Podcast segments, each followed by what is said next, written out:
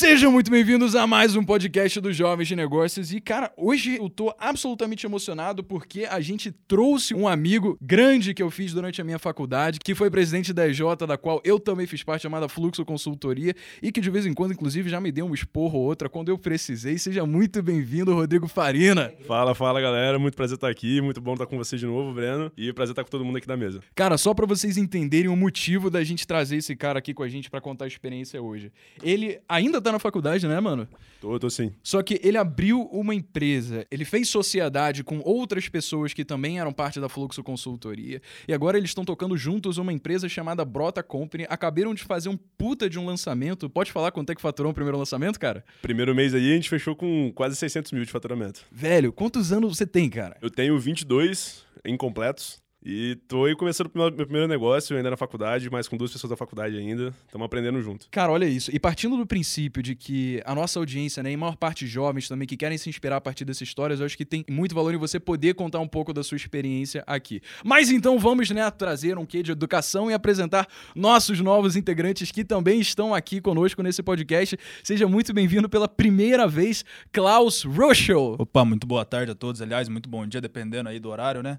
Pô, uma satisfação enorme estar aqui podendo presenciar esse momento, participando dessa oportunidade incrível. Convidar também aí, você é muito bem-vindo também o Farina, né? Pô, 21 para 22 anos aí, monstro do, da, dos negócios. Ela cara. tá solto já, hein? Tá apresentando tá a galera já, tá mano. né? Chegou na vibe. Seja muito bem-vindo também o editor dos editores, o maior nome de edição de vídeo do Brasil, Pietro Kraus. Fala pessoal, tudo bem?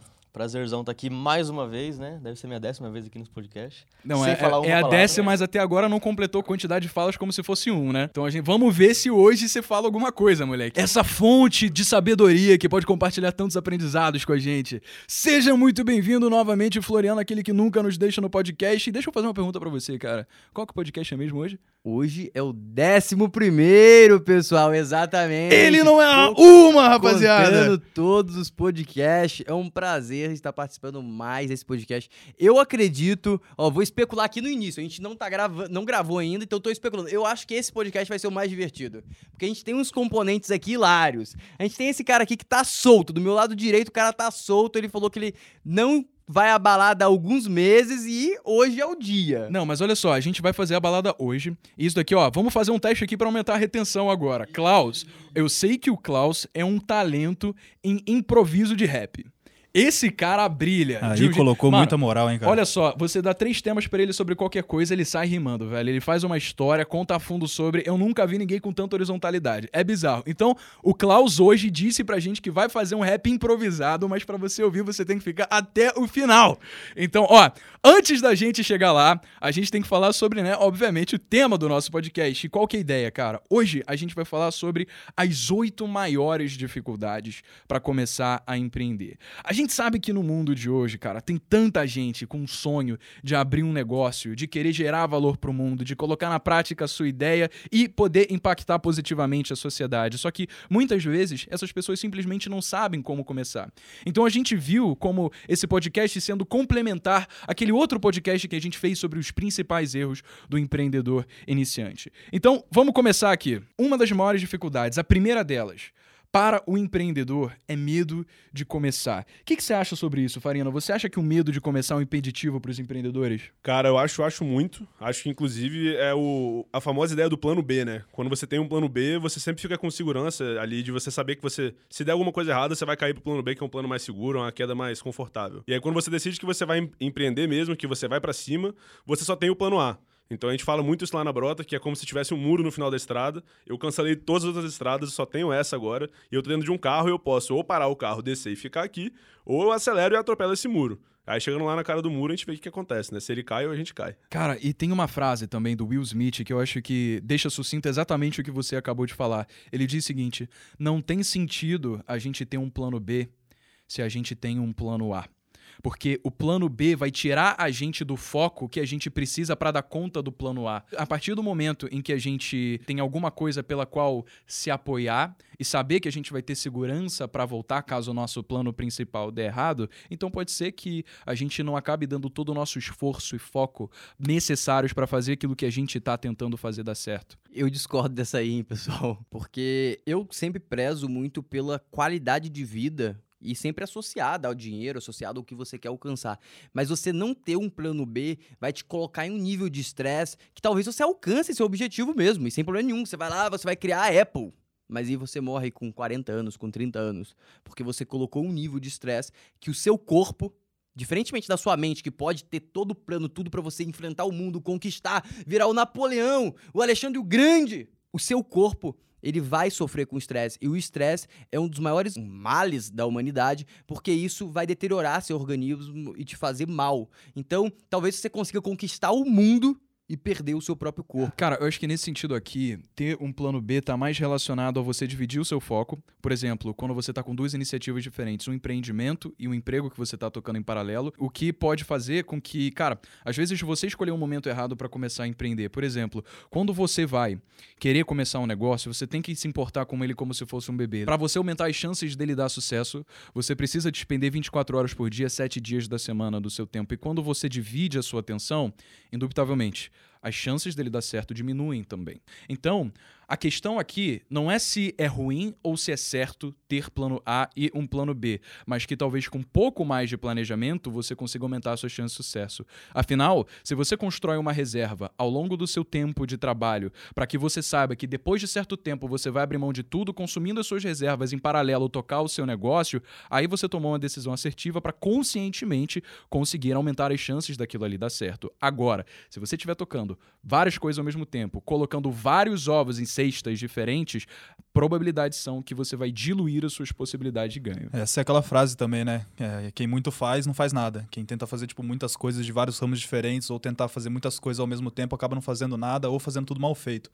Então, assim, completando só o que você falou, Floriano, eu acho tipo, muito interessante quando você, por exemplo, coloca um plano A e você foca nesse plano A, só que você deixar o plano B, tipo, lá no fundo da caixa. Eu acho super interessante, porque assim, querendo ou não, se colocar um plano B, acaba sendo seu alicerce. Tipo, por mais que você ainda deixa aquela luz no fim do túnel, que caso todos os seus planos, sua última gota de suor ainda assim dê errado, você ainda tem uma outra esperança para você, tipo, tentar alguma coisa do zero de novo. Isso, tipo, eu acho muito valioso. Cara, eu acho que foi de muito brilhantismo agora o que o Klaus falou, porque se a gente parar para pensar, realmente, cara, por exemplo, na realidade é, do Breno, na realidade do Rodrigo Farina aqui, é, a gente, num sentido de deixar a faculdade de lado para tocar o nosso negócio, a gente não abriu mão da possibilidade de jamais se formar. Existe um tempo de carência para quem tá fazendo a faculdade, que pode significar que, cara, caso você passe dois anos com a faculdade trancada, você pode voltar depois depois exatamente para o mesmo lugar de onde você parou, para ter aula com os mesmos professores sobre as mesmas matérias, muitas vezes inclusive até com os mesmos amigos que ainda é tipo um checkpoint, né? Então, exatamente, cara, é tipo um checkpoint. É como se você tivesse dado um checkpoint na sua vida naquele momento ali, daí você se direcionasse para fazer outra coisa e você soubesse com uma crença inabalável de que você vai dar todo o seu suor para fazer aquilo ali funcionar e caso tudo der errado, apesar de todas as coisas, você sabe que tem a segurança de que eventualmente você deu tudo de si, mas que você pode voltar de onde você parou ali. Nesse caso eu concordo, porque o que eu compreendi era não ter plano B é você voltar em um nível muito abaixo do que você estava, caso aquele projeto seu dê errado. Por exemplo, é, se o meu negócio de polpa desse errado, eu ia perder lá, eu ia perder 5 mil. E que era todo o meu dinheiro da época. E se fosse pelos steps, sei lá, um, cenário já muito ruim, eu ia perder mil reais. Num cenário mais ou menos, eu ia ganhar mil ou dois mil trabalhando muito. E num cenário bom que aconteceu, eu ia ter uma renda aí constante, teria um negócio. Então, o ponto que eu quis falar aqui é: você tem que ter um plano B que você consiga não ter um índice de estresse altíssimo que você não consiga lidar e começa até prejudicar o seu desempenho nesse core seu. E você não ter outra opção, talvez vá te desgastar muito mais do que te agregar em força, em coragem para realizar algo. É, acho que uma coisa que funciona talvez meio diferente na minha cabeça é que se eu tenho um plano B, eu fico num nível de estresse muito maior do que se eu não tenho. Eu não sei por, por que, que isso funciona, talvez seja uma, uma, coisa mais minha, mas o fato de eu estar com um plano B, ele me faz olhar para o meu plano A com um nível talvez ali de, de desinteresse ou desgosto, ou eu me sinto mal estando fazendo aquilo, e aí o meu estresse ele vai reverso. Se eu tiver uma, um ponto de segurança, eu fico incomodado, fico, vou dormir mal, vou acordar mais cedo do que eu devia, e assim vai. Uma pergunta que eu queria fazer pro Farina é o seguinte: se hoje a brota quebrar, por algum motivo, assim, pô, não deu, o negócio deu errado. Sempre tem chance. Veio né? uma política aí e proibiu. E para onde você voltaria? O que, que você teria perdido além de tempo? Você teria perdido dinheiro? Você teria ido muito para trás? Você, deveria, você poderia estar em outra coisa em vez do que você está fazendo hoje? É, eu acho que para isso aí a gente está numa posição aqui de privilégio. De se a brota quebrar, eu ainda não tenho que botar comida no prato do meu filho, eu não tenho que pagar o meu aluguel, eu não tenho que, sei lá, custear a minha vida de família. Então, o que eu ia fazer realmente foi o que o Breno falou. Eu tenho minha faculdade ainda que eu toco, eu voltaria a estudar, procuraria talvez um, um, um emprego intermediário enquanto eu penso, penso num novo negócio, mas com certeza ia, num ponto futuro, voltar para outro negócio. E por que, que eu pontuei isso, que eu acho muito importante? Porque eu vejo muito influencer, eu vejo muita gente falando sobre queimar a ponte, pular e conseguir, não sei o quê. E, infelizmente, quem faz isso são as pessoas que muitas vezes não podem fazer isso. E é muito triste, porque eu vi um cara, eu tive a presencial de um cara que ele saiu do emprego, ele pegou, acho que foi 70 mil, 50 mil, ele gastou em um curso de marketing digital. Ele, esse curso agregou, ele na minha percepção até agregou um pouco. Só que por ele ter comprado esse curso, ele não pôde fazer uma cirurgia lá, um, uma coisa, para ele poder ter filho. Então, tipo, ele trocou algo muito sério por uma cópia excelente que fizeram e entraram na mente dele. E você tem que pensar que todo mundo pode ser influenciado por um contexto. Até você, até eu, todo mundo aqui já errou uma compra, comprou algo sendo iludido. Então, talvez você não compre algo de 70 mil. Mas você compre do dinheiro que vai te fazer falta. Então é sempre importante você entender que não adianta você tentar copiar um grande empreendedor, copiar os empreendedores, se você tem uma condição mil vezes atrás porque aí você tem que criar uma estrutura, porque senão o seu nível de risco em comparação àquele cara é 10, 20, 30 vezes maior. É, vamos prestar atenção até no que o Farina falou, né? Ele acabou de dizer que ele tá no momento onde não tem filhos, não tá custeando a qualidade de vida de ninguém, não tem, é, ele tem comida no prato na mesa todo dia, ele tem uma cama onde ele pode dormir. Isso, obviamente, facilita, deixa numa situação muito mais favorável e propícia a você ao maximizar suas chances de ganho, porque o risco não é tão grande. O que existem também são muitas pessoas que começam a querer empreender porque teve, tiveram alguma tragédia na vida, porque ouviram alguém dizendo que aquilo é a solução de todos os problemas e que assim elas podem abrir um negócio, vão ter sucesso da noite para o dia, só que elas não têm dinheiro. E aí vão com a mentalidade de querer abrir um negócio para enriquecer rápido, acabam sugando os recursos do negócio, e o negócio que precisa de recursos no começo acaba morrendo e a pessoa talvez fique em mais dificuldades financeiras do que ela começou no primeiro lugar. E a segunda dificuldade para empreender, cara, eu queria muito que o Farina dissesse isso, porque eu sei que tá fresquinho na tua vida com base na experiência que você tem agora recentemente com a Brota, cara. Expectativas, como lidar com elas. Vou reformular isso daqui, cara. Quando você teve o brilho no olho de começar a Brota, o que é que você esperava que ia acontecer? E o que de fato aconteceu? Perfeito, perfeito. Eu acho que tem duas boas é, histórias para contar sobre isso. A primeira foi quando a gente foi desenvolver o produto.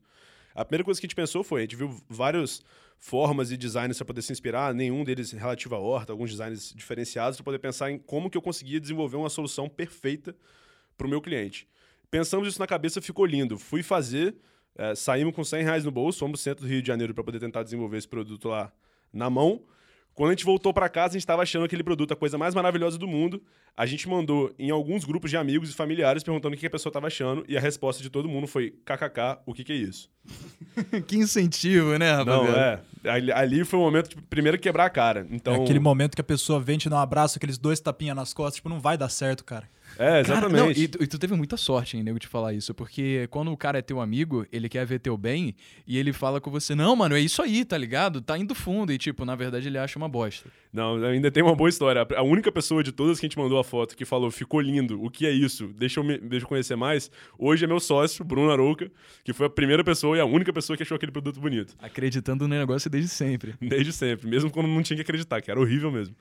Mas aí o que a gente fez foi, a partir dali, começar a tentar, tentar desenvolver o produto e seguir com esse modelo de feedback e desenvolvimento. E chegamos num produto que eu, hoje, pelo menos, acho bonito e não recebi mais críticas sobre. Então. Mas, cara, então só pra galera entender aqui do que, que é esse produto que você tá falando, explica um pouco mais sobre o modelo de negócio da Brota e o que, que vocês vendem. Perfeito, perfeito. A Brota ela é uma empresa focada em permitir com que qualquer pessoa plante o que quiser, onde quiser e sem esforço.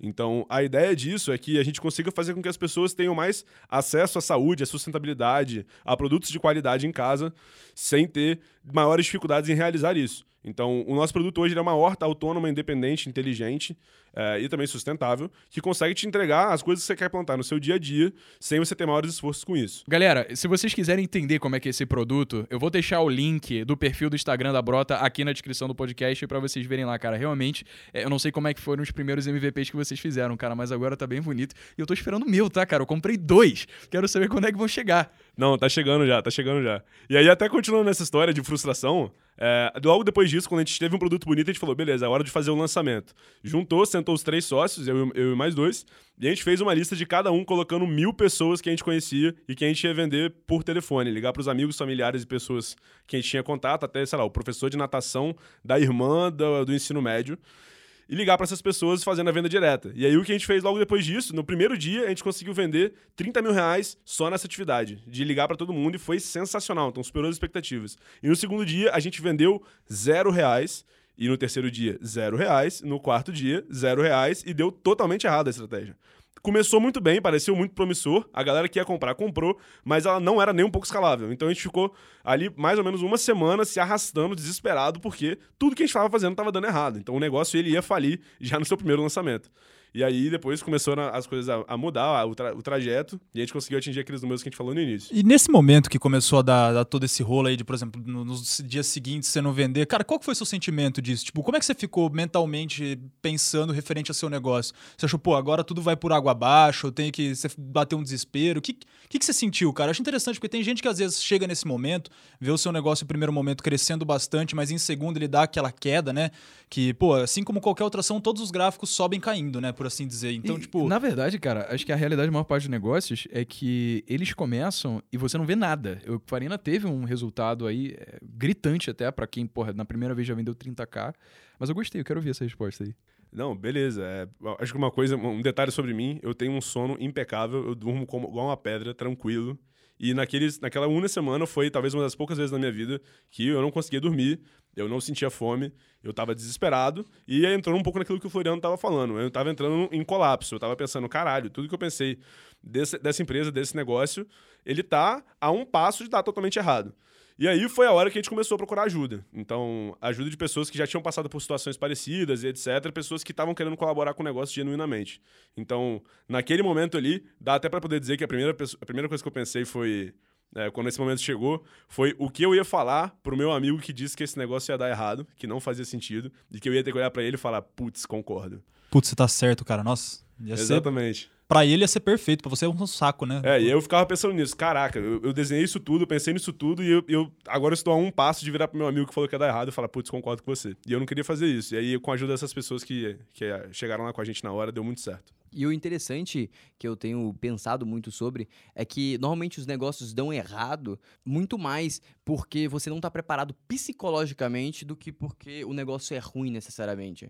Porque às vezes você está com um negócio bom, só que você não aguenta lidar com estresse. Imagina se você tivesse ficado três noites sem dormir e você falar, cara, não, não quero tanto isso. Eu acho que esse é o maior matador de negócio. E eu acho que a solução disso, ou o que mais próximo de solução a isso, você pode até é, endossar ou não, é a questão de você se conhecer minimamente. É você entender pra caramba, pra caramba. O que te motiva para fazer aquilo lá. E se você escolheu realmente o negócio que te motiva, se é o dinheiro, que talvez seja o dinheiro, e tudo bem. Todo mundo fala que não, mas às vezes é o dinheiro e tudo bem. Só que você tem que entender até qual preço você quer pagar, porque da forma que você vai se desenvolvendo, por isso que o cara que vai fazer o segundo negócio, ele consegue fazer muito mais fácil. Porque ele já passou por aquele desespero e ele não vai ficar de novo três noites sem dormir. Talvez ele fique só uma. Isso é uma coisa que também aconteceu bastante nos jovens, né? Na sua criação. No começo, teve um dia em que eu tinha certeza que por acidente eu tinha excluído o meu canal. Por algum motivo, sei lá, eu estava fazendo alguma coisa chamada de transição para a conta de marca, porque era uma forma de eu conseguir trazer ADMs para gerenciarem a minha página, né? O Pietro já estava comigo e tal. Velho, tinha alguns, sei lá, uns cinco meses de canal, já tinha postado muito vídeo, tava com alguns milhares de inscritos e eu tinha certeza que por alguns minutos eu tinha excluído o meu canal. A minha mentalidade foi: fudeu. E agora? Só que uma coisa engraçada aconteceu depois disso também. A partir do momento em que eu já tinha passado por tudo que eu fiz para chegar naqueles milhares de inscritos depois de alguns meses, eu sabia que bastava eu fazer as mesmas coisas e agora com mais aprendizado que eu atingiria os mesmos resultados. Então, apesar de ter sido um pensamento trágico do que poderia ter acontecido, do que eu achava que tinha acontecido, mas não aconteceu, eu sabia que eu ia conseguir fazer de novo, justamente porque eu já tinha confiança por causa do trabalho e da experiência que eu adquiri ao longo desse tempo. Esse foi aquele ponto que a gente comentou no começo do podcast também no tópico 1 da em referente à experiência do plano A, vamos dizer assim, caso você pule para o plano B se o A não der certo. O Floriano até comentou, porque daí nesse caso, teoricamente, você, entre aspas, aí só teria o prejuízo do canal que você perdeu, mas toda a expertise que você adquiriu por trás disso poderia ser 100% implantada num, num projeto novo, talvez voltado até para o mesmo nicho. Com certeza, cara. Inclusive, a gente ouve histórias aí de bilionários que quebraram, pessoas que eram extremamente bem-sucedidas, aconteceu também alguma tragédia na sua vida, elas foram a bilhões no prejuízo e depois voltaram, se reergueram e continuaram sendo pessoas de sucesso, porque elas souberam fazer exatamente o que elas sempre fizeram. Teve uma vez que eu vi uma, eh, uma entrevista de um dos caras que ele entrevista os bilionários da Forbes. E ele comentou que todos eles têm uma coisa em comum, que a maioria deles quebrou o primeiro negócio e depois começou o negócio que bombou. Pois é, né? Cara, a realidade assim, é que é muito mais mainstream o empreendedor começar com falhas do que com sucesso logo de cara. Porque falhas você pode ter um monte, sucesso você só precisa ter uma vez, né, para mudar a sua vida. E a maior parte das pessoas acredita que fracasso e sucesso estão em sentidos opostos do espectro, quando, na verdade, fracasso faz parte do caminho para o sucesso, enquanto que tá diametralmente oposto nesse espectro no que se diz respeito a sucesso é a desistência. O que significa que se você deixar de se adaptar às circunstâncias à sua volta, de buscar melhorar, com a crença inabalável de que você vai conseguir fazer dar certo, aí sim, você desistindo, você não vai a lugar nenhum. É porque eu tenho a percepção de que o fracasso é muito interessante. O fracasso, quando você olha de, de forma fria, é a melhor coisa do, do mundo. Se você fracassa e não paga muito caro por isso. Só que você paga um dos preços mais caros que tem. Porque te gera um desgaste absurdo. Qualquer pessoa que já fracassou sabe disso. Você não volta, tipo, o mesmo em seguida. Você começa, tipo, digerir, aí você fica aquela porra naquela tua mente. Aí depois que você consegue se recuperar. Então, o fracasso faz as pessoas pararem, não é porque as pessoas são fracas, é porque a porrada é forte. E aí tem alguns caras que aguentam porrada infinitamente vai até o fim. Beleza, talvez você seja esse- esses caras. E se você não for, você tem que evitar um, o máximo o fracasso ou se machucar numa, o mínimo com o fracasso. E obviamente, pessoal, que não são pequenos fracassos. Eu tô falando fracasso é algo que, na minha concepção, é algo que realmente vai te machucar. Não é o erro de você pegar e comprar 10 reais em, sei lá, garrafa d'água e tentar vender e ter que tomar 10 reais em água que você tinha, sei lá, água de graça em casa. Entendeu? Isso não é um grande fracasso. Você ficou triste, ficou chateado, mas seguiu a vida. O fracasso é você pegar, é, investir todo o seu dinheiro numa parada, ir lá e não conseguir sair endividado e, tipo, começar a faltar coisas pra você, coisas Cara, básicas. É muito verdade isso, até porque existem pessoas cujo sonho é trabalhar em alguma empresa, porque se apaixona pela visão, pela missão de um negócio que foi criado, às vezes durante centenas de anos, com que essa pessoa se identifica. Então, o pensamento de que, putz, eu vou empreender, ele não permeia na, na cabeça de muitas pessoas e não deveria, porque a sociedade precisa atingir um equilíbrio. Isso é, ela precisa de empreendedores e precisa de pessoas que se apaixonam pela missão desses empreendedores para trabalhar com eles e conseguirem, assim, é, impactar a sociedade. É isso aí. Terceira maior dificuldade para o empreendedor. Cara, eu acho que, Pietro, você vai ser a pessoa com a maior categoria para falar sobre essa Pode daqui, mandar. né? Mas por que, que eu tô dizendo, Pietro, que você é, acho que é a pessoa com a maior categoria? Porque existe realmente um dilema para a maior parte dos empreendedores em decidir se eles vão tomar o risco de trazer alguém 100% para a empresa e só fazer essa pessoa pagando ela como MEI. E tem também a possibilidade de você pagar muito mais com INSS, FGTS, todos os impostos relacionados ao que você deveria para ter um CLT. O que, que você acha que está acontecendo hoje na Kraus e como é que você divide essas pessoas se você escolhe uma aqui para ser PJ e que você vai de fato tomar o risco e a quem vai ser CLT? Então, Breno, no início da, da, da Kraus, a gente contratou muitas pessoas como freelas. É, tinham trabalhos também de outras empresas e trabalhavam na Kraus como freela, para que a gente não tenha que assumir um pagamento mensal fixo todos os meses é, e que qualquer momento a gente poderia, tipo, é, se o caixa da Kraus diminuísse, a gente poderia diminuir o número de serviços dessa pessoa e não ter um CLT que a gente tem que pagar todos os meses. Se mandar embora vai ser uma multa gigantesca para a Kraus. Agora que a Kraus já está com caixa maior, a gente fica mais confortável em contratar mais CLTs para gente, que a gente já está no momento mais seguro. Porém, se você não está nesse momento seguro, quando você for achar uma pessoa que seja um MEI, que seja um freela, que trabalha para outras pessoas, ela tem que ser de muita confiança. Porque, querendo ou não, como ela trabalha para outras empresas, é- o tempo dela é dividido, ela não é uma exclusividade sua.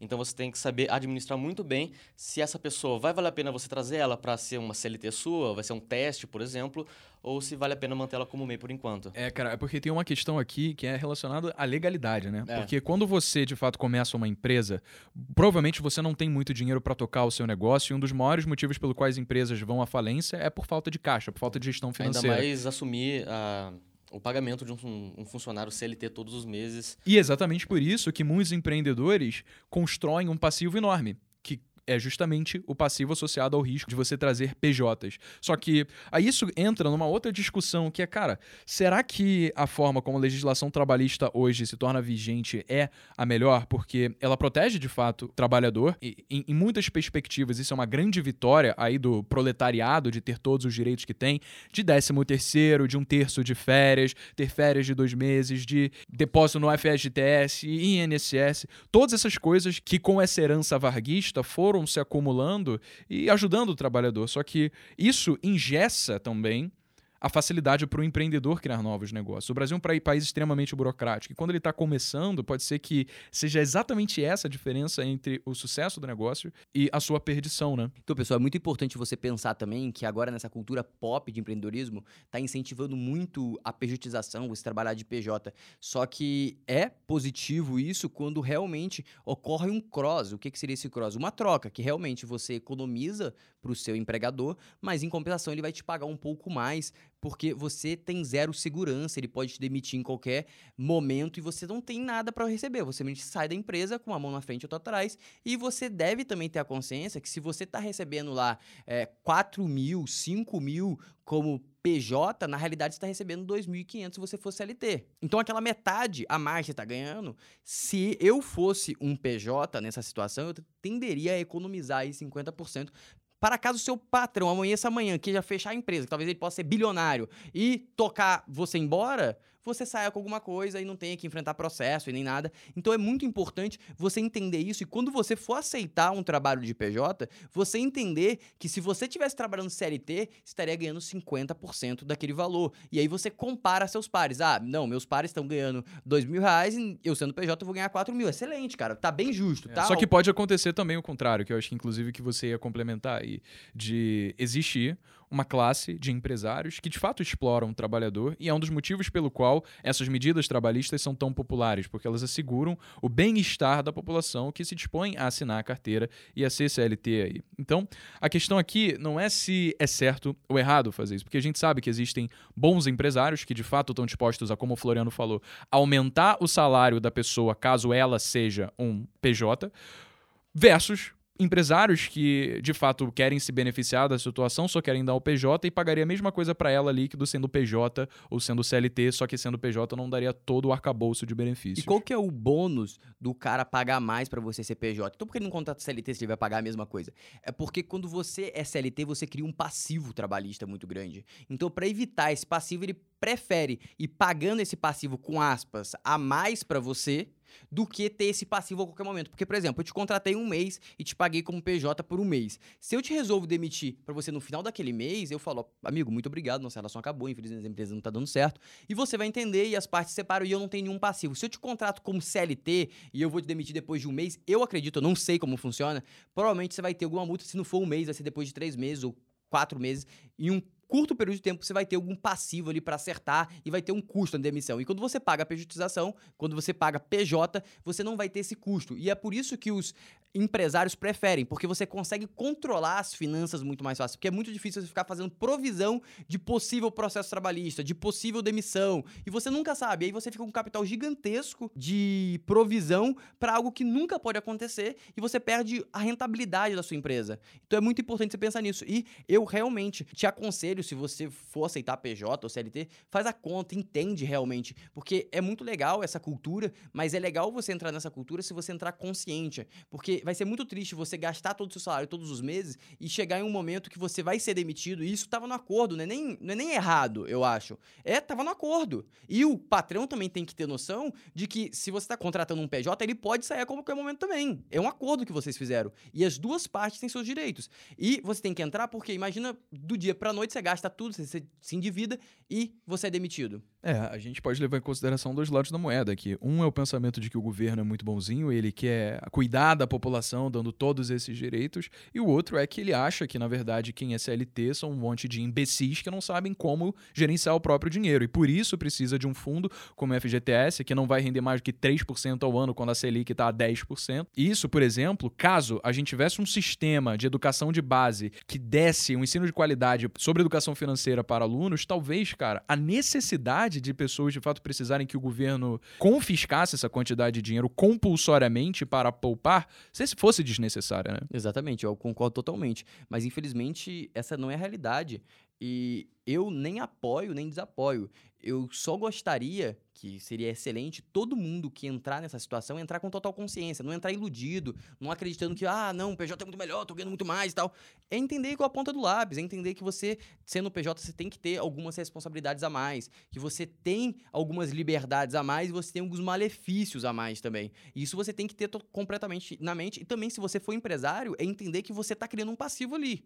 Porque se aquele cara fica dois anos e te processa, três anos e te processa, a chance de você perder é quase 100%. Com certeza, cara. A nossa legislação protege muito mais o trabalhador do que o empresário nesse quesito. E eu acho, só pra complementar, eu acho que isso vai começar a diminuir como tá diminuindo. Porque antigamente a sensação que eu tenho era que os empresários, eles eram muito mais brutos. Por quê? Porque hoje, se você é dono de uma empresa grande, você é muito bruto, muito ruim com seus funcionários, você começa a perder funcionário e essa fama começa a espalhar no mercado e ninguém mais quer trabalhar na sua empresa. Então, hoje, a empresa tem que ser um bom lugar para ela conseguir contratar. E antigamente não era assim. E aí, o que acontecia antigamente? Cara, todo mundo socava o chicote na co- nas costas do trabalhador e não tinha como ser punido. Aí, o governo tinha.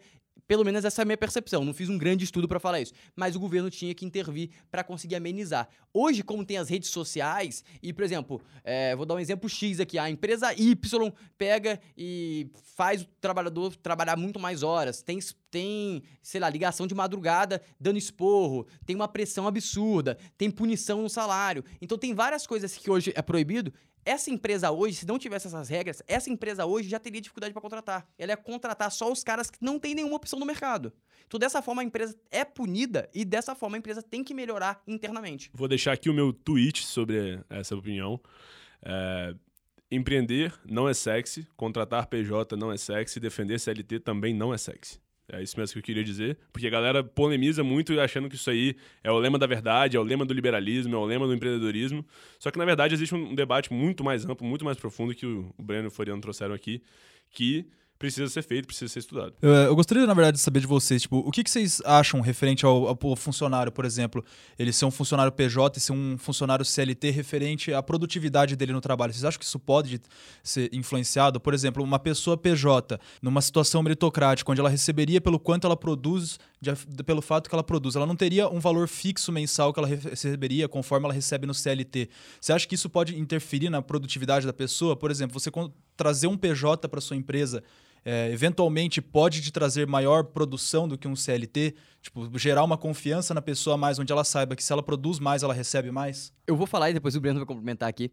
O que eu pensaria é que você tem um acordo. E eu acho que todo acordo não sai caro. E é importante você, sempre que tiver qualquer acordo, sempre ter é, escrito aquele acordo em algum e-mail, alguma coisa. Eu acho que isso é muito importante. Então, se você faz o acordo com um cara, cara, eu vou trabalhar oito horas por dia por mil reais por mês. Cara, você fez esse acordo, você aceitou isso. Então não tem caro. Se você faz o co- acordo com um cara, você vai pagar mil reais de base e é, 500 reais a cada computador que você construir pra mim, X. Cara, ele tem que cumprir a parte dele. Então, todo acordo não sai caro. Só que você tem que pensar em todas as variáveis. Nesse acordo que eu falei, ele pode te demitir a qualquer horário e você pode se demitir a qualquer horário. E isso tá no acordo, porque não tem nenhuma cláusula ali que você falou, ah, cara, tudo bem, mas você me avisa com 30 dias. E já no CLT, existe uma diversas cláusulas já pré-concebidas. Cara, eu tava pensando exatamente isso. É tudo alinhamento de expectativa, né? De um lado, você tem o PJ lá que pode estar ganhando, aceitar ganhar 4 mil por mês para entregar X medidas de produtividade, versus o cara que decidisse ganhar 2 mil reais de CLT para entregar as mesmas X medidas de produtividade. Tudo vai depender, justamente como o Floriano falou, do que, que eles colocarem aí no documento de concordância entre quem for contratado ou não. Porque se você pensar, se o olho dos dois está brilhando, cara, e eles querem fazer isso, é, é tesão que eles vão ter, sabe? É um gosto, é a paixão por querem entregar. Certo, certo. aquilo. E uma preocupação que eu sempre tive na minha vida e tenho até hoje é sobre o valor. Eu tenho muito na minha cabeça qual que é o valor que eu tenho trabalhando para alguém e qual que é o valor que eu consigo gerar no braço. Vamos supor que amanhã eu esteja com zero patrimônio e precise começar amanhã a fazer dinheiro. Quanto que eu faço no braço? Ou não com zero patrimônio, que realmente começar com zero patrimônio é bem complicado, sei lá, com 10 mil reais na conta. Quanto consigo fazer no braço? Ah, beleza, eu tenho experiência em polpa de fruta, eu sei que pra começar um negócio de polpa de fruta eu preciso de 5 mil reais, que foi de uma vez. Talvez agora com correção, como já faz alguns anos, gaste 7. Eu sei que eu tenho uma relação com clientes na cidade de Resende, então eu já sei quanto que eu consigo gerar no braço, e aí eu penso, cara, nesse tempo que eu fechei o negócio e vim pra São Paulo, aprendi coisa pra caramba, eu tô em outro nível já. Então eu já sei outras formas de vender, eu já sei comprar ads, eu já sei como criar relação, eu já sei como criar referrals de clientes para cliente, sei como engajar mais, eu sei como fazer o cliente comprar na ponta final. Então isso tudo, eu tenho no final criar uma conta. Eu sei fazer uma conta de quantas horas eu vou gastar para estruturar isso e quanto isso vai me render no final do mês. Então se um cara vem para mim e me oferece, Floriano, você quer trabalhar para mim por X? Eu falei, cara, beleza, quantas horas? Ah, X horas, teu amigo, por X horas, qual que é o trabalho? Ah, esse. Então esse trabalho é um trabalho que eu acho legal, só que não é o trabalho da minha vida. Eu não tô trabalhando na frente da praia, num puta lugar que eu aceitaria ganhar muito menos pela qualidade. Eu vou, vou realmente despender um trabalho. No meu custo de oportunidade, nas minhas contas, você tem que me pagar no mínimo isso. Você faz sentido pra você? Faz ou não? Então é muito importante o o empregado entender qual é o seu valor. Quanto que você consegue gerar no, no braço? Sei lá, se for fazendo freela, é, for criando um negócio, fazer um negócio de você comprar e vender, quanto que você consegue gerar no braço? Esse é o seu valor base. E obviamente que talvez o cara te ofereça um valor abaixo desse, só que você tem várias comodidades. Você não tem que buscar é, vender o seu produto, você tem um salário fixo, você tem um local que vai te dar engajar, você tem, sei lá, o seu desenvolvimento, ele vai investir em você para você aprender mais. Então isso acrescenta seu valor também. Cara, quarta dificuldade pra empreender, então. Nossa, e esse daqui é uma coisa que há o que falar, hein? Lidar com a família e sociedade. Porque parece que existe, né? Existe muito tabu em relação a gente sair do caminho padrão, fazer as coisas que a gente é, acredita, porque simplesmente a gente foi ensinado que só existia um único caminho. Qual é o único caminho? Nascer, crescer, ser impostos com convenções sociais, a gente entrar na classe de alfabetização aos seis anos de idade, aprender que a gente precisa tirar boas notas, sempre buscar melhorar na escola, ir passando de ano a ano, fazer vestibular, passar para uma boa faculdade, depois conseguir um bom estágio, ser efetivado, entrar para uma boa empresa, subir na escada corporativa, depois finalmente se aposentar com segurança aos 65 anos. E parece que qualquer coisa que a gente decida fazer que não corrobore com esse caminho vai ser rechaçado pelos nossos amigos e pela nossa família. Isso foi uma parada que aconteceu contigo, cara? Foi, foi bastante. É, logo no momento que eu saí da empresa Júnior, quando a gente estava lá junto, é, eu recebi uma proposta de estágio de uma empresa espetacular, fiquei lá por mais ou menos uns oito meses. E eu tava ganhando muito bem, assim, bem acima da média do- de um estágio na, na- da- dos meus amigos, etc. E minha família tava muito orgulhosa de mim. E aí, naquele momento, eu decidi duas coisas. A primeira é que eu ia sair do FRJ e ir pra FGV, mudar totalmente meu curso, meu rumo, minha vida. E que eu iria largar o meu emprego que eu tava naquele momento e começar a empreender num negócio que todo mundo naquele momento tava falando que não ia dar certo. Então, a minha família, em primeiro momento, deu um, um- um pé no freio, pisou atrás e falou: Cara, não é assim que funciona. Você precisa colocar as coisas na balança, você precisa procurar sua, sua segurança, pre- precisa focar né, no que pra gente importa. E aí, conversando com eles e explicando minha situação, explicando quais eram meus objetivos, meus anseios, chegamos à conclusão de que isso tudo que, que você falou, esse trajeto todo, todo que você falou, ele é uma convenção social, como você mesmo disse. Então, não há necessidade de seguir isso se você tem outro sonho. E aí, naquele momento, a gente conseguiu realinhar tudo, colocar todo mundo dentro do mesmo barco e tocar a vida bem com a família, que hoje super apoia, adora, inclusive todo mundo é cliente, necessariamente. Cara, eu tenho uma história pra compartilhar aqui também, mano, que foi é, é realmente bastante semelhante aqui esse pensamento que o Farina falou. Quando eu comecei YouTube, tipo, era realmente o que eu queria fazer e continuar fazendo. E eu decidi sair da faculdade. Eu recebi uma ligação do meu tio, né, o irmão da minha mãe, que é uma pessoa que eu amo do fundo do meu coração, isso aqui é o melhor pra minha vida.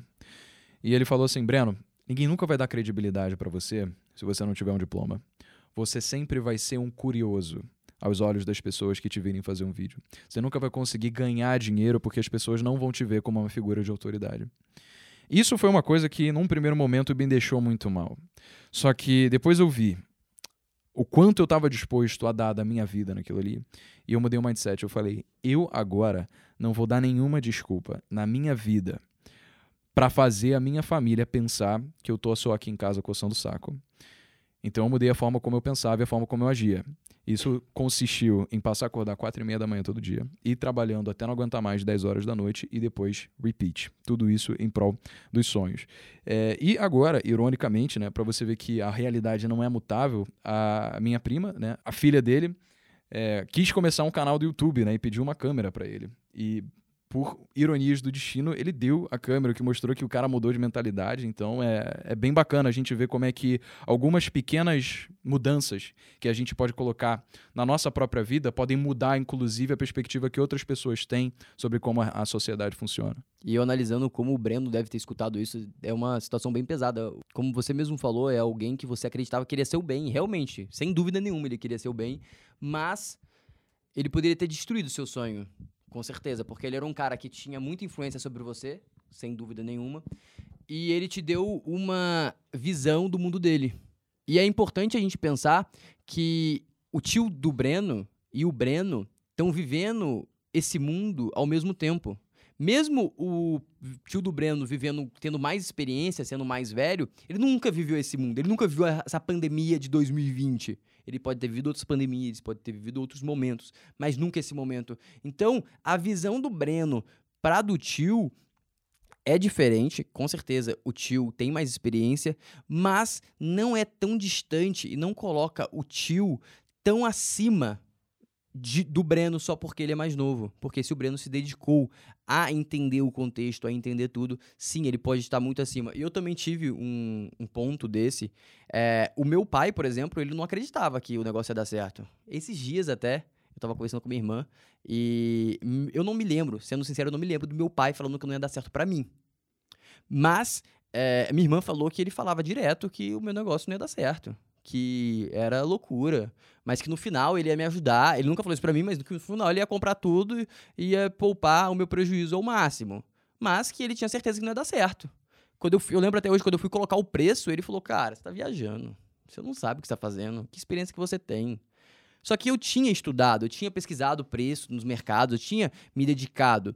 E é meio complicado porque você acredita que seu pai, sua mãe, seu tio querem o melhor para você. E como que você descorrelaciona aquele cara que sempre acertou? Porque o seu pai, a sua mãe, seu tio sempre acertou quando você era criança, se você pensar. Ah, vai chover. Ele acertava. É porque, tipo, o céu tava completamente fechado, escuro. Não era muito.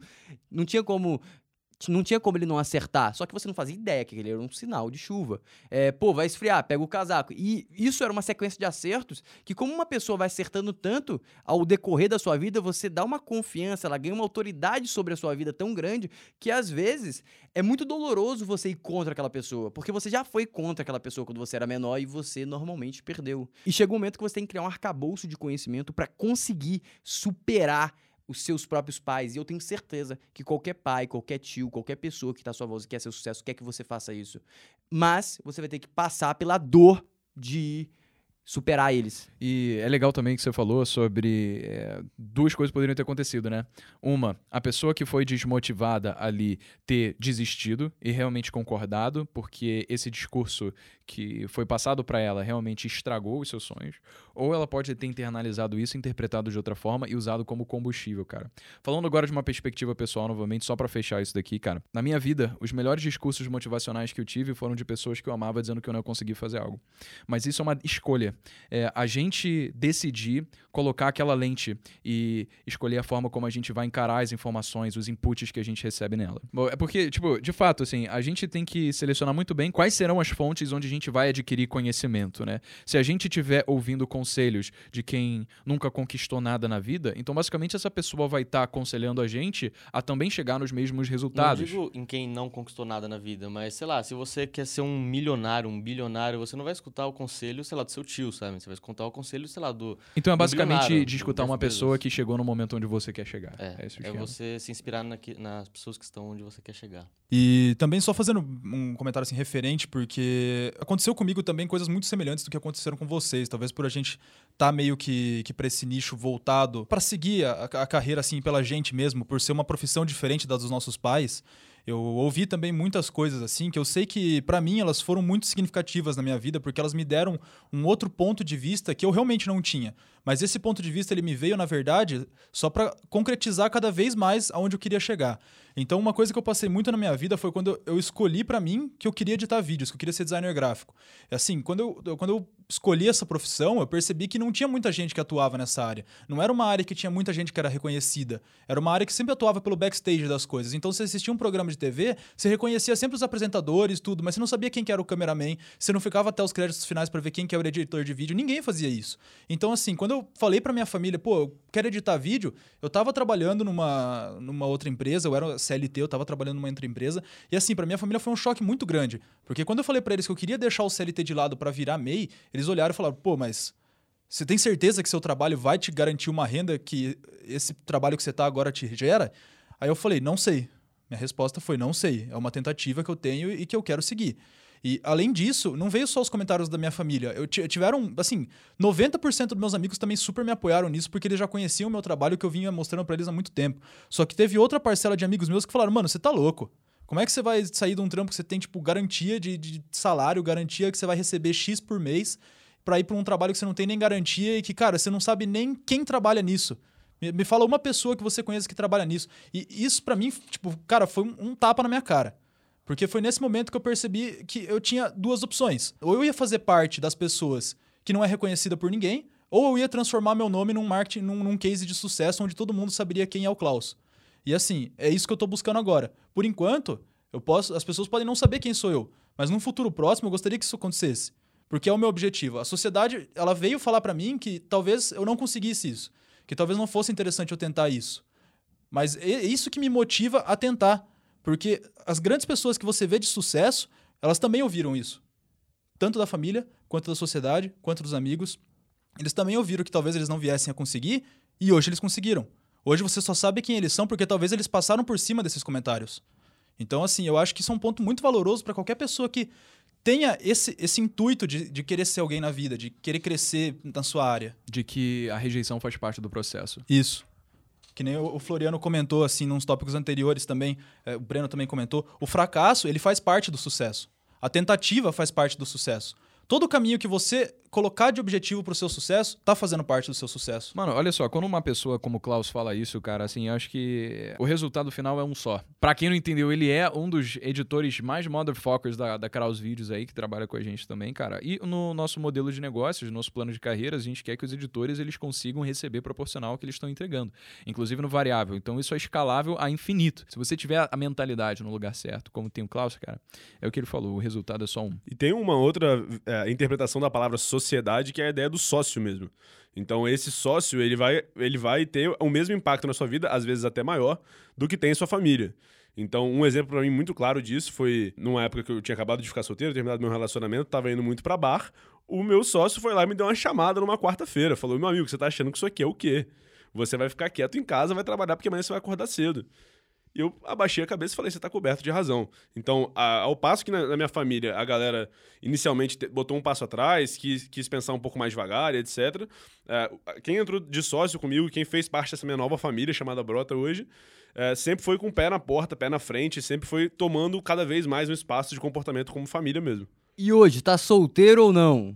Isso aí é polêmica pra gente descobrir no direct. Rapaz, chamou olha, aí, isso. Quem é quiser maldoso, saber, é. Tá o mais direct soltinho do que arroz esse cara aí, hein? Mas a galera já viu que ele é um rapaz atraente, ele tá na thumb, afinal, né? Se Ó. você não, se você tá num podcast e você não consegue ver a thumb, você tem que ir no Spotify. Ou então vai no Instagram que a gente vai colocar lá também pra ver o rosto angelical desse homem. Eu senti o interesse do Breno, eu acho que ele fez um- uma Então, oferta esse aí. Eu vi negócio uma oferta é- ao vivo, eu vi uma oferta ao vivo. eu amo aqui todos rola vocês. tudo, aqui rola tudo. Aqui é o Brasil, né?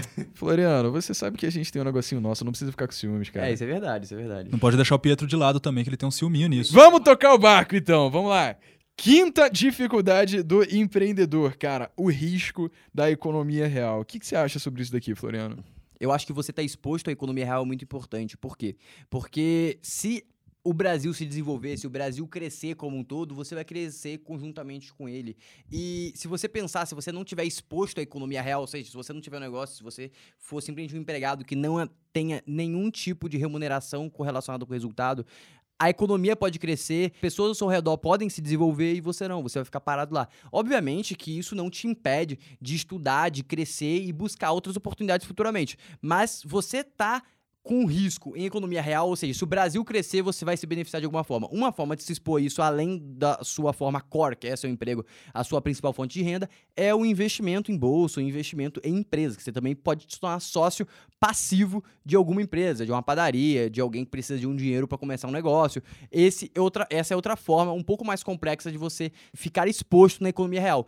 Isso é muito importante porque, como a gente falou no podcast anterior, isso te dá uma perspectiva de mundo muito diferente. Isso faz você tomar decisões muito mais pensando na colmeia do que na abelha. O que eu quero dizer com isso é que tem uma frase do Barão de Montesquieu que ele fala que nada que é ruim para colmeia deve ser feito pela abelha. Ou seja, tudo que você fizer que vai prejudicar a sociedade como um todo, você vai pensar duas vezes porque isso pode te prejudicar indiretamente em algum momento. E dessa forma, a maioria das pessoas estiverem expostas na economia real, todo mundo vai ter interesse em analisar mais seu voto, em pensar mais quem vai ser o cara lá que vai ser o economista do país, quem que vai cuidar do Banco Central. E dessa forma o país cresce como um todo, a sua população evolui como um todo e a gente chega à felicidade. Cara, é- é- é- essa parada da economia real também, ela traz a gente em foco pra um tabu que tem na sociedade, que é basicamente a única forma de multiplicar dinheiro, sei lá, mano, botar dinheiro na poupança. Aí você começa a estudar um pouquinho, você quer CDBs, L6, L6, LCAs, no ruim tu chega em debentures, CRIs e CRAs. Só que, cara, vamos dar um exemplo de um banco aqui, por exemplo. Qual que seria mais vantajoso? A gente comprar um CDB de um banco, que vai dar aí pra gente 130% do CDI, ou a gente pegar a participação nos lucros que o banco vai ter com esses CDBs emitidos para os clientes que ele tem.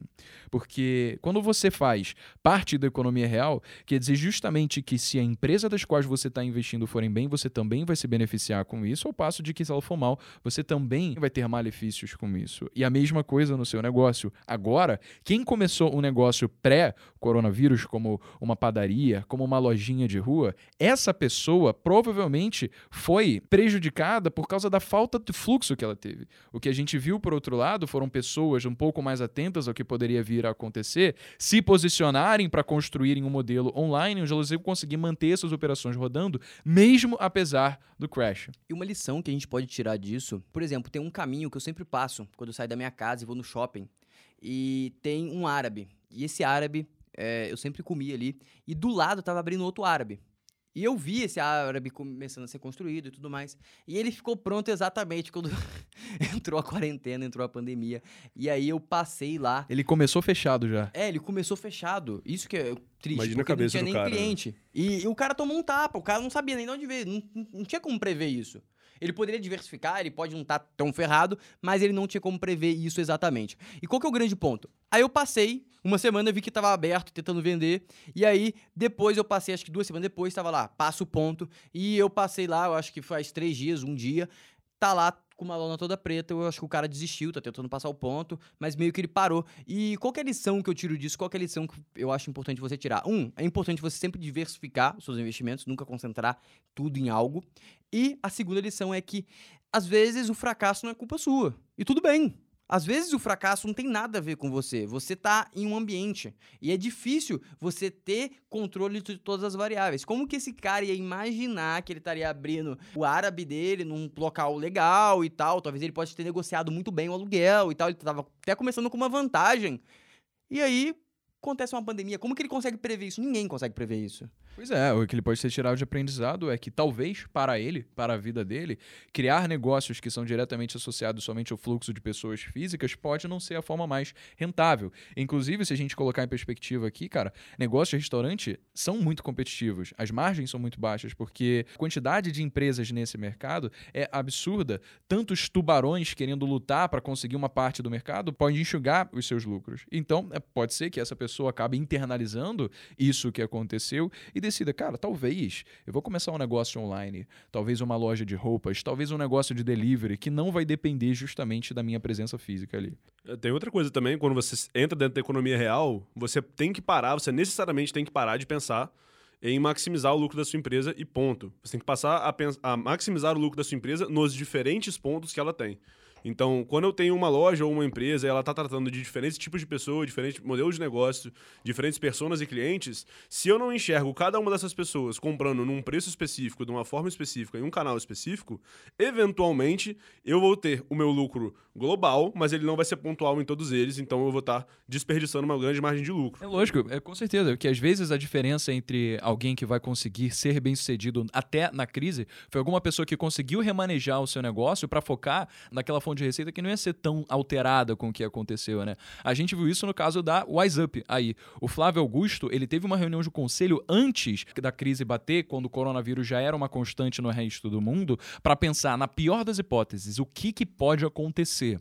E eles falaram, cara, o pior que pode acontecer nesse caso é lockdown total, todo mundo parar de sair de casa para conseguir evitar a contaminação do vírus. Foi de fato o que aconteceu. E aí eles já, com um passo atrás, antes de fato isso ter acontecido, prepararam toda uma estrutura online para as pessoas conseguirem ter aula já com isso daí, que estava rodando pronto quando de fato teve lockdown. Dá até para trazer um exemplo da própria Brota. A gente estava vendo que é, nos estados do sul, que era um, um, lugar que a gente imaginava que ia ter uma, uma aderência muito grande ao nosso produto, as pessoas não estavam comprando e a gente não sabia por quê. E aí a gente foi entender isso, foi entrevistar, falar com esses clientes, e a resposta foi: o frete para cá é muito caro, porque teoricamente é mais longe, etc e tal, e a logística no Brasil não é muito, muito simples de entender. E o que a gente fez foi, tá, beleza, vamos fazer conta então. Se eu conseguir maximizar o meu lucro só para Santa Catarina, por exemplo, o que, que, eu preciso fazer? Qual que é o meu ponto ideal de frete para que eu consiga ter o maior, é, maior retorno sobre o investimento ali? E aí começamos a variar esse frete, fazer uns testes AB ali, para poder ver qual que dava mais retorno, conseguir encaixar certinho esse ponto e fazer isso funcionar. E aí, se eu não tivesse parado para poder pensar dessa forma, eu estaria desperdiçando praticamente um estado inteiro que está ali sofrendo e estando dentro de casa é, e querendo ter, ter novas formas de, de, acessibilidade. Então, na pandemia, por exemplo, aumentou 450% a pesquisa sobre hortas urbanas, hortas caseiras, etc. E eu não estaria pegando um estado inteiro porque eu decidi não fazer conta. Então, acho que quando você entra para a economia real, você precisa pensar não só no, no, ponto global, no você acompanhar o país, o país crescer e você crescer junto, mas você crescer em cada um dos pontos que compõem aquela linha que você faz. Muito bom. Bom demais. Sexta dificuldade para começar a empreender, cara, o gargalo do Vale das Ideias. É aquela coisa da gente sempre pensar que uma ideia que a gente teve é maravilhosa, dá um tempinho, a gente tem outra ideia, aquela que a gente pensou no primeiro momento não era tão maravilhosa assim, e a gente fica nesse mundo onde cada vez vem uma ideia nova que é melhor do que a outra e a gente nunca faz nada. Cara, o Farina, vamos aproveitar, cara, a tua presença aqui, mano. Tu acha que com a Brota teve uma coisa semelhante? Tipo, você começou querendo empreender, você depois teve uma ideia que corroborou com isso? Ou você teve uma ideia que te fez empreender? Não, não. Foi a primeira opção. Eu decidi que eu ia empreender, eu e o Juan, meu sócio. E a gente falou, tá, dado que vamos empreender, o que, que a gente vai fazer, o que, que faz sentido para o mundo, o que, que faz sentido para as pessoas à nossa volta, para o nosso estilo de vida, para que a gente acredita. E aí a gente começou acelerar essas ideias que faziam sentido, criar alguns protótipos e estudos, para poder chegar no que, a gente ia fazer da vida mesmo, que hoje é a Brota. É, e aí isso ficou muito no DNA da Brota, assim, né? a gente conseguir ser o mais rápido possível e tentar evitar esse Vale das Ideias, que ele é, ele é inevitável, mas que a gente tenta acelerar o máximo dele. E aí a forma, uma das formas que a gente criou disso, inclusive, é uma história engraçada, tem um aplicativo na nossa plataforma de gestão chamado Tive Uma Puta Ideia que ele te manda uma mensagem sete dias depois que você botou aquela ideia ali, perguntando se você vai fazer ou se ele pode apagar aquela, aquela ideia que você deu, porque é o prazo para você poder implementar. Então a galera já, já tá acostumada a colocar essa ideia e já colocar na prática logo e já ver se é uma boa ideia ou não ou se ela vai dar errado. Cara, aí tu vê o diferencial da galera que de fato conviveu com EJs na faculdade. Para quem não sabe, EJs é uma sigla que significa Empresa Júnior, que são atividades de extensão da faculdade que dão a possibilidade de alunos universitários por si só rodarem a empresa, irem atrás de clientes para vender projetos, tocar o marketing da empresa, o financeiro e aprender basicamente a realidade do dia a dia do que é uma empresa, só que sem a orientação de fato de alguma empresa empresário ou de alguém que já tenha vivido com aquilo. O Farina foi presidente da Fluxo Consultoria, que é a empresa júnior de consultoria e engenharia da UFRJ. É, então, um cara com puta credibilidade para falar. Então, assim, você vê que empreender, no sentido de pessoas que já tiveram essa experiência, foi muito mais uma questão de escolha do que algo que aconteceu acaso. Porque aí a gente quebra um outro tabu que existe, né? Outro senso comum, que é, ah, o cara que abriu a loja tal e tá rico foi sorte que ele teve essa puta ideia. Puta, o Steve Jobs, ele deu sorte que ele teve uma ideia de fazer o computador, sei lá o quê. Ah, o Walt Disney, ele era uma pessoa muito sortuda, porque ele pensou no Mickey. Só que, cara, se você pensar, As pessoas, como o Farina falou, que são munidas das ferramentas necessárias para conseguir analisar o mercado, identificar os problemas e juntar isso às competências que elas mesmas desenvolveram, são as que estão de fato mais aptas a entregarem a solução para esses problemas e terem as maiores chances de sucesso no mundo. E junto com esse dilema do sortudo aí, o dilema da sorte, tem o dilema do gênio. De você olhar para um cara desse e falar: caraca, ele só é rico sim, só tem essa empresa desse jeito porque ele é um gênio, ele é fora de série, ele é inalcançável. E na verdade essas pessoas são acessíveis como a gente, ou pelo menos alguma vez da vida delas elas foram. Então... E, e muitas vezes também, algumas delas já até foram desmistificadas, né? Tem casos de pessoas bilionárias aí que é, foi relatado que eles malemar terminaram com colegial ou, ou ensino superior. E pô, os caras chegaram num patamares absurdos. Então, assim, não necessariamente que isso seja um molde para quem eles são hoje, o fato deles não terem terminado algum ensino, ou talvez não terem concluído o que, ele, o que eles pretendiam concluir no começo. Mas só mostra que eles tiveram a garra de ir atrás do que eles queriam. Com certeza, cara. Eu acho que agora, nessa realidade atual que a gente tem, isso é uma conversa que eu tava tendo com o Floriano outro dia. Diploma é meramente um indicativo de que você está sujeito a grandes conquistas. Percebeu nisso aqui? É um indicativo, quer dizer, que indica que existe a possibilidade de, não que obriga. Na nossa cultura, a gente rotula pessoas através de um número, que é a média das notas que ela consegue ao longo da vida. Só que talvez a melhor variável para rotular uma pessoa seja a vasta diversidade de resultados que ela entregou em diversas iniciativas que ela tomou ao longo da vida. O que é muito triste, cara, se você parar a pensar, porque isso traz a gente dentro de um grande problema no funcionamento da nossa sociedade. O fato da gente ir muito bem na faculdade ou ir muito bem na escola não implica que a gente vai conseguir ser muito bom em qualquer outra coisa. Existem vários tipos de inteligência, cara. A gente não consegue medir a inteligência social que um grande vendedor tem numa prova de matemática. Albert Einstein diz o seguinte: se você julgar um peixe pela sua habilidade de escalar árvores, ele vai se sentir um fracassado pelo resto da vida. Então a questão aqui é que a gente quer colocar todo mundo no mesmo saco ao longo de todo o crescimento dessa pessoa, julgar ela elas da mesma forma, sendo que às vezes isso acaba inibindo que, que ela possa despertar tantos outros talentos que possam ser essenciais para que ela consiga gerar valor para o mundo posteriormente. A gente vê, cara, o Farina sabe, na Fluxo, cara, qual que é a importância de alguém saber vender? Eu ia falar justamente isso agora. Eu passei por esse dilema de eu tinha provas, é, provas chegando na minha frente, matérias a entregar, trabalhos a fazer, e por outro lado eu tinha um trabalho que estava me, me desenvolvendo muito, estava desenvolvendo as pessoas à minha volta, e a gente estava crescendo ali mês a mês, é, num faturamento muito legal. Então eu, a, a minha decisão era: eu vou estudar para poder tirar oito numa prova de madeira, que aí eu fazia engenharia civil, ou eu vou estudar e vou trabalhar para poder fazer a empresa crescer e aprender nesse meio do caminho. E a decisão para mim era muito óbvia e para algumas pessoas talvez não seja, que é a decisão de focar no que mais traz retorno para sua vida, que mais agrega a sua carreira. E nesse meio do caminho, a importância de vender é justamente essa. A gente tinha ali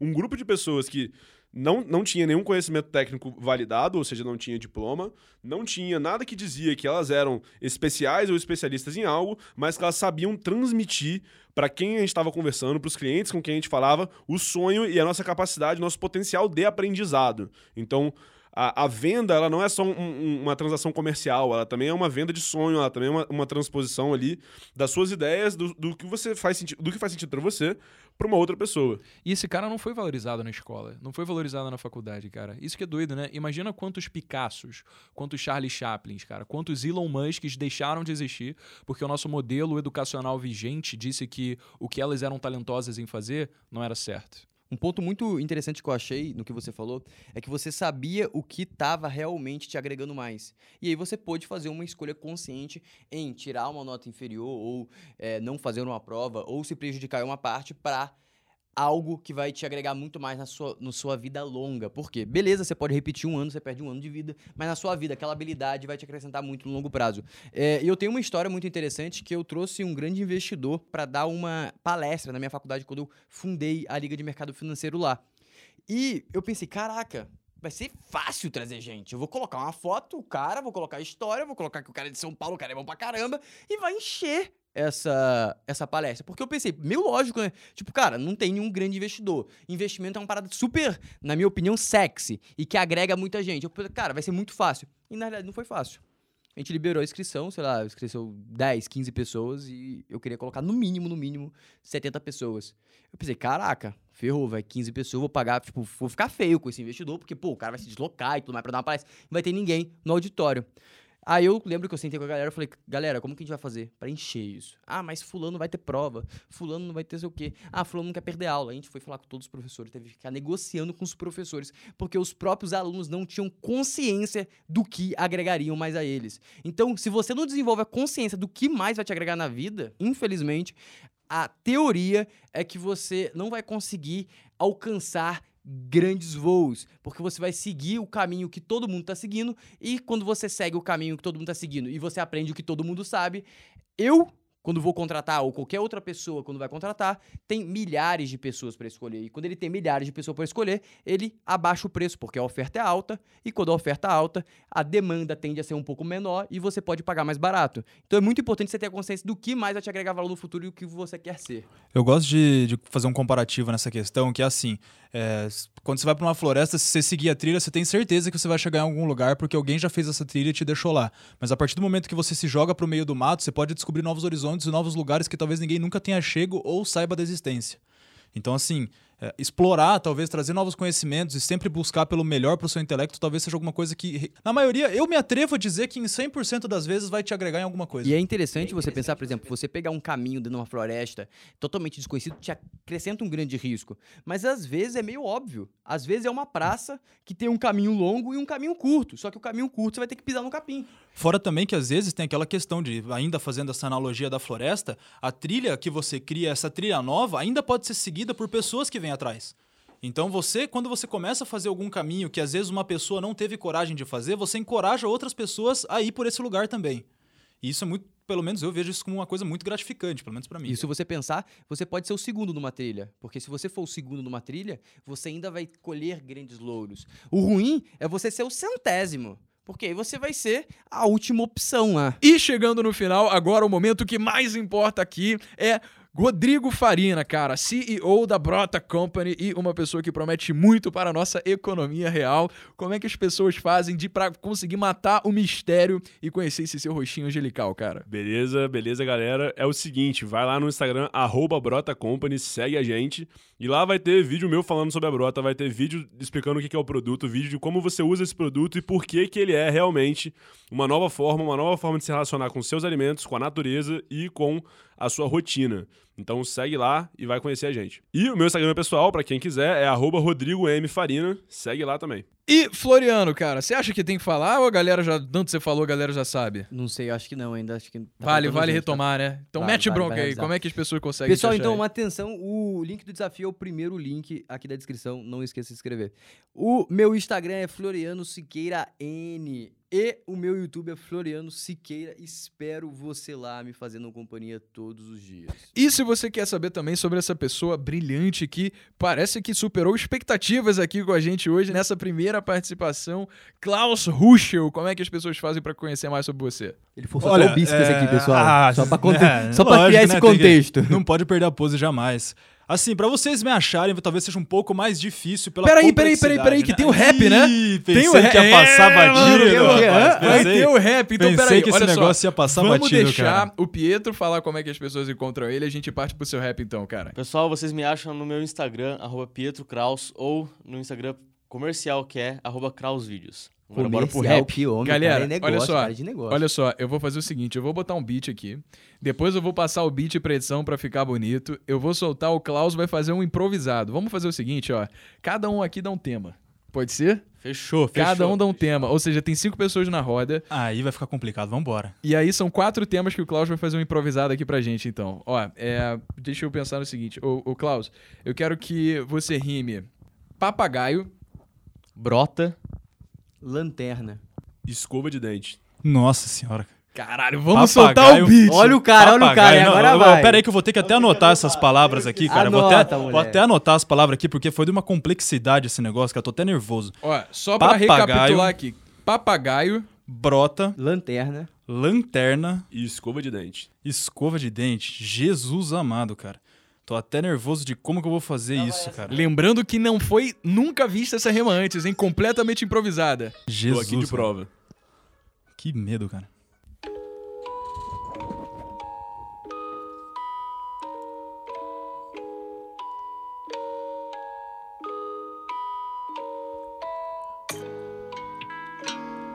F. O negócio é brabo.